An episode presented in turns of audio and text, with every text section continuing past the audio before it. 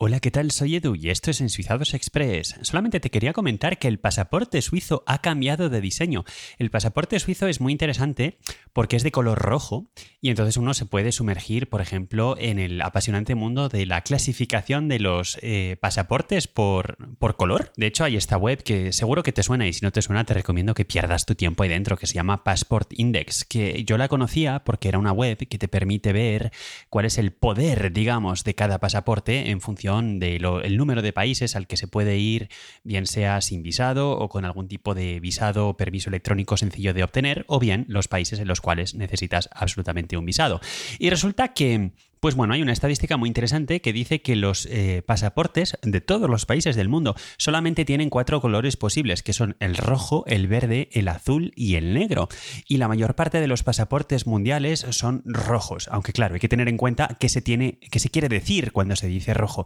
porque por ejemplo el pasaporte español, que es de, es de un color más bien granate, también se considera que está en la categoría de los rojos. De hecho, ese parece ser el color más común de Europa, ¿no? Es esa especie de, granate o así, salvo en Suiza, que es de un rojo, de un rojo muy vivo, como puede ser en el de algunos otros países. pasaporte incluso de Singapur también es bastante rojo. Pues, eh, por ejemplo, el pasaporte turco, pues resulta que se acaba de convertir más bien al granate eh, desde su anterior verde para convertirse en un pasaporte que tiene un color más europeo. O sea que digamos que se envían estos mensajes. Eh, a grandes rasgos, ya digo que, que esto no es ni suizo ni nada, pero me, ha llamado la atención. A grandes rasgos, el azul parece ser el,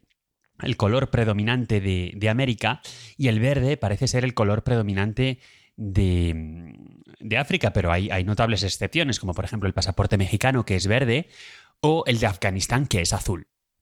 Y bueno, que el pasaporte suizo sea rojo, pues la verdad es que le pega mucho, ¿no? Teniendo en cuenta eh, cuál es la bandera suiza, que es un fondo rojo con una cruz blanca. Y de hecho ese es precisamente el, el pasaporte. El diseño actual, o ahora ya se debería decir el diseño anterior, lleva desde el año 2010 y consiste en, bueno, pues una portada roja en la cual estaba puesto en cuatro idiomas, cinco idiomas, disculpa, en alemán, francés,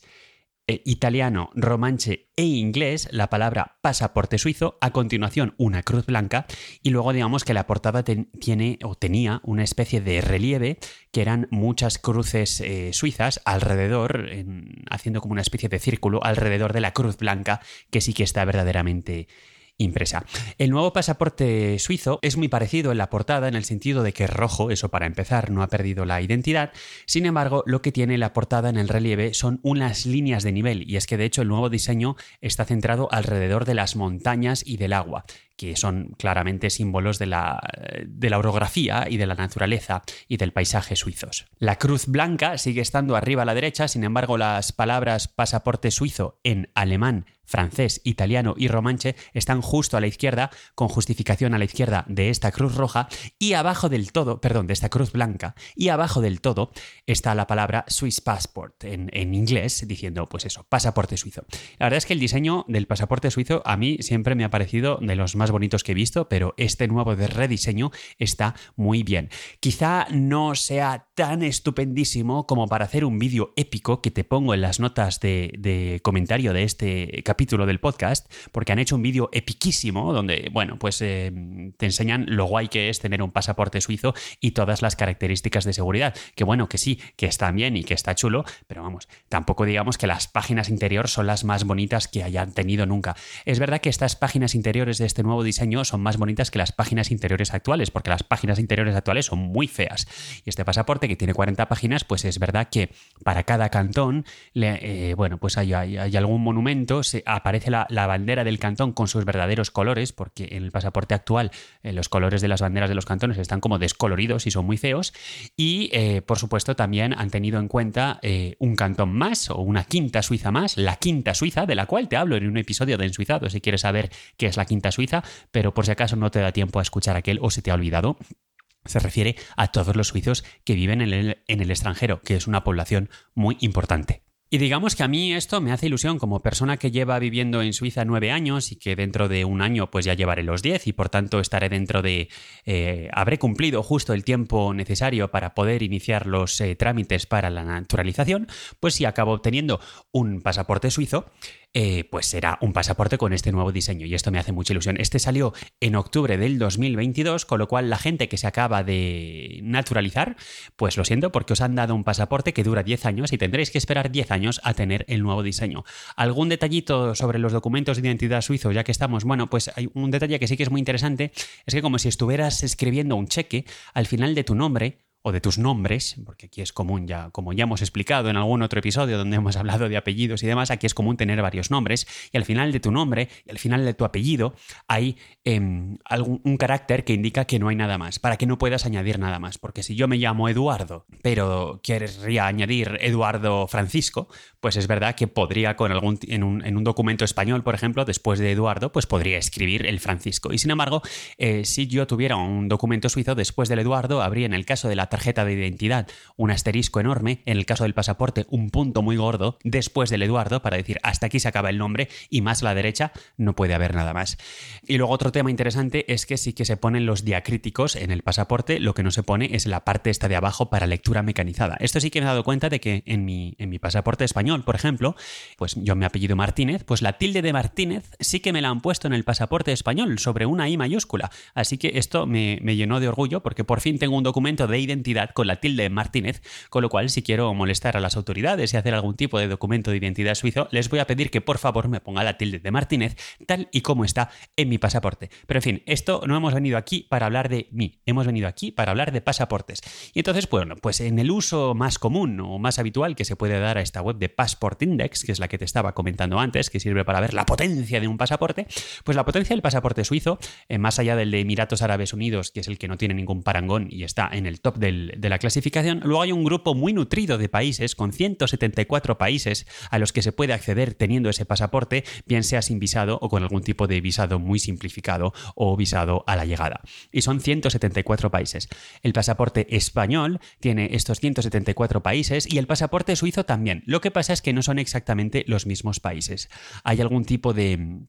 hay algún tipo de diferencia que ahora mismo te voy a contar, pero solamente para, eh, para comparar con, eh, con, otros pasaportes que también son de la audiencia de este programa, el pasaporte de Estados Unidos tiene un país menos, 173 a los que se puede acceder de forma fácil. A continuación tenemos el pasaporte argentino con 161 y a continuación tenemos el pasaporte mexicano con 152. Es interesante porque los países de origen de las escuchas del, eh, de este podcast están también en orden con el número del de países al, al, que se puede acceder teniendo el pasaporte de los países desde donde me escuchas. O sea que es muy, muy interesante que os hayáis organizado la vida de esta forma tan orgánica. Los países en los que hay alguna diferencia entre España y Suiza, eh, bueno, no voy a entrar en la diferencia de, detallitos porque no tiene, no tiene mayor interés, pero sí que es verdad que hay algún país, bueno, al que yo la verdad es que no, no, no había organizado viaje, pero bueno, pues Laos, por ejemplo, en Laos con un pasaporte suizo, pues entra sin más y sin embargo con un pasaporte español, pues necesitas, eh, de hecho, que sea ya español o mexicano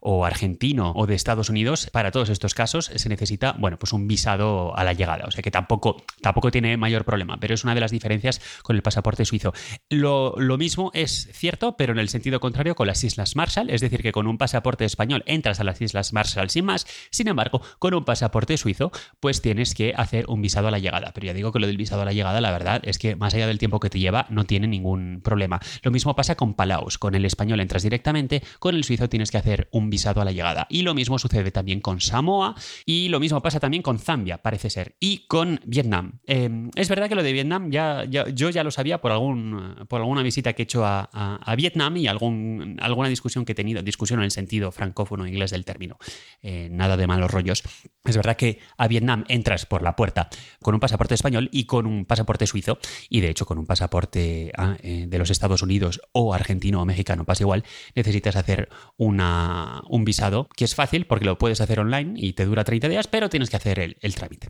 Así que eso es con respecto a la potencia. También hemos hablado del diseño. Eh, simplemente para meter el dedo en el ojo a aquel que se haya, acaba de naturalizar y va a tener que aguantar 10 años con su pasaporte antiguo, pues ya digo que a mí esto me viene muy bien porque voy a poder beneficiar